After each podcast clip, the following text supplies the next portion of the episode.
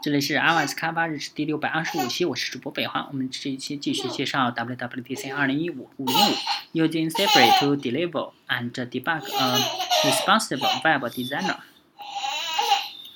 呃，我们直接进入 Responsible designer mode。好了，现在是预设了 iPad mini 三的情况，我们来研究桌面的大小。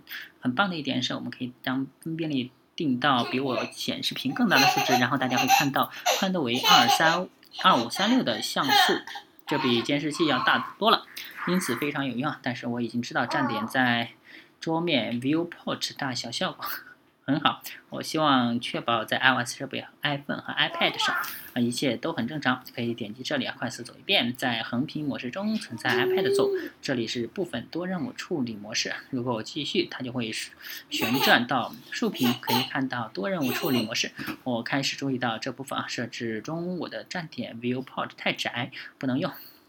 例如，如果滚动菜单我看不到太多照片，文本也会被剪。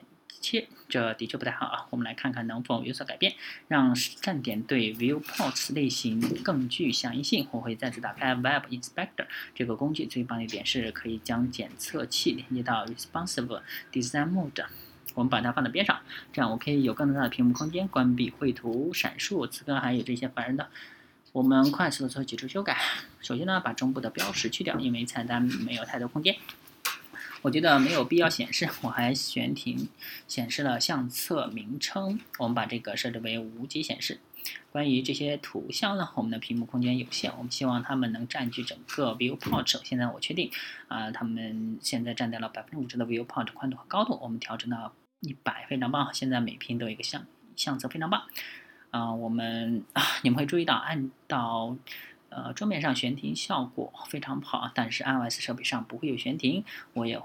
没有菜单，如果文本总能出现就太好了。我们来看一下，我会在这里打开悬停尾类，大家看显示了悬停中有几项内容。首先是 UI 为一，容量为一，我们要确定一定一直会是这样。其次呢，你会注意到覆盖为不透明度零，我们把这里始终定为不透明度为零，标签在这里，我一直是我想要的样子。我还会做一处改变啊，昨天我参加了 WebKit 最新内容的讲座，学到一个新功能，叫做。高 snap point，如果我在相册滚动，仍能把界线恰好定在每根相册，那最好不过啊！我要快速的加入这点啊，前往正文标签，我要实现 WebKit 滚动界限类型设为强制，然后呢，我会完成 WebKit 滚动界限点，在高度在宽度方向中，我的每个 viewport 做了重做了重复，让我们来看一下不错的漂亮界面。界限设置在滚动的位置，我就可以像这样。还有一些改变，我决定要做。我实际上把这些制作到添加在此媒体查询中，我会取消出示，做保存，再重新加载到站点。大家可能看到，嗯，我加了小段文本滚动，以便在底部看到更多的内容。很好，好吧。图标移动到了右上方，没有出现菜单。现在这些设置在 viewport 上看似不错，我们要确保在其他 viewport 上也没有问题。如果宽度更大，我们还是原先的事情，那么我会试试更小的尺寸。来看看较窄的 viewport 响应式设计非常好啊，将工具与 Web Inspector 相连接，嗯，很容易使用。看来看内容在不同尺寸上 viewport 的效果如何，让快速改变影响设计。嗯，再次有请约诺，好，阿里，谢谢啊，给我们介绍，这就是 responsible Design Mode。如果你还没有在应用内容或者是网页内容上使用响应式设计，那现在就可以开始了。这是个不错的想法，因为再说一遍啊。不知哪里跑出来那么 的多任务处理这种事情，会令你把内容搞糟。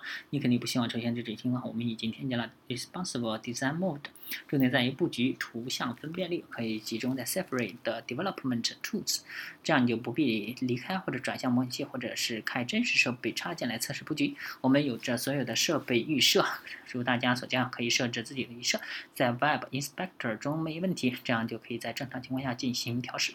这是 Safari 九的最。新内容这个工具非常酷啊，试试吧。有了 Web Inspector，可以有强大的工具来调整设计，使其更流畅，效果棒极了。确保没有错误发生，确保可以在不同的屏幕大小时均可使用。当大家离开这里时呢，首先要搞到 OS Ten Air Caption，搞到开发人员版本。如果你还没有，那就打开 Safari 的开发人员 Custom Web Inspector，加入你喜好设置，在基本上试试，因为我觉得大家会真的喜欢的它的，非常简洁，所有的内容都很容易找到。谢谢，试试绘制、绘图、闪烁和渲染真时间线啊。即使你觉得自己的网页内容在所有的网页内容历史中有着最好的表现，它会告知你的站点上的一些内容怎样在 WebKit 上运行。怎样在 Safari 上使用？也也许发现自己并不了解的东西。好，第二点，我首先用了绘图闪烁功能。例如，我有个站点，我结果发现背景上的有些绘图不需要，因为会影响其他部分动画效果。我会消除这个问题，立即就可以，非常棒，可以使用类型信息分析器。好，通过这个工具呢，它会处理所有的代码，就像你曾经玩过的亮光板，非常实际，它会让你很好的信息。试试吧。使用对象试图在控制器台控制台进行运用，试试 Responsible Design Mode 这些有这些工具帮助，你的内容一定会出彩。现在重要的是啊，我们能从大家这里获得反馈，我们非常希望获得这些新工具的反馈。为此，大家可以将问题和想法发给乔恩·戴维斯，我们的网页开发顾问，可以通过电邮呃 at web。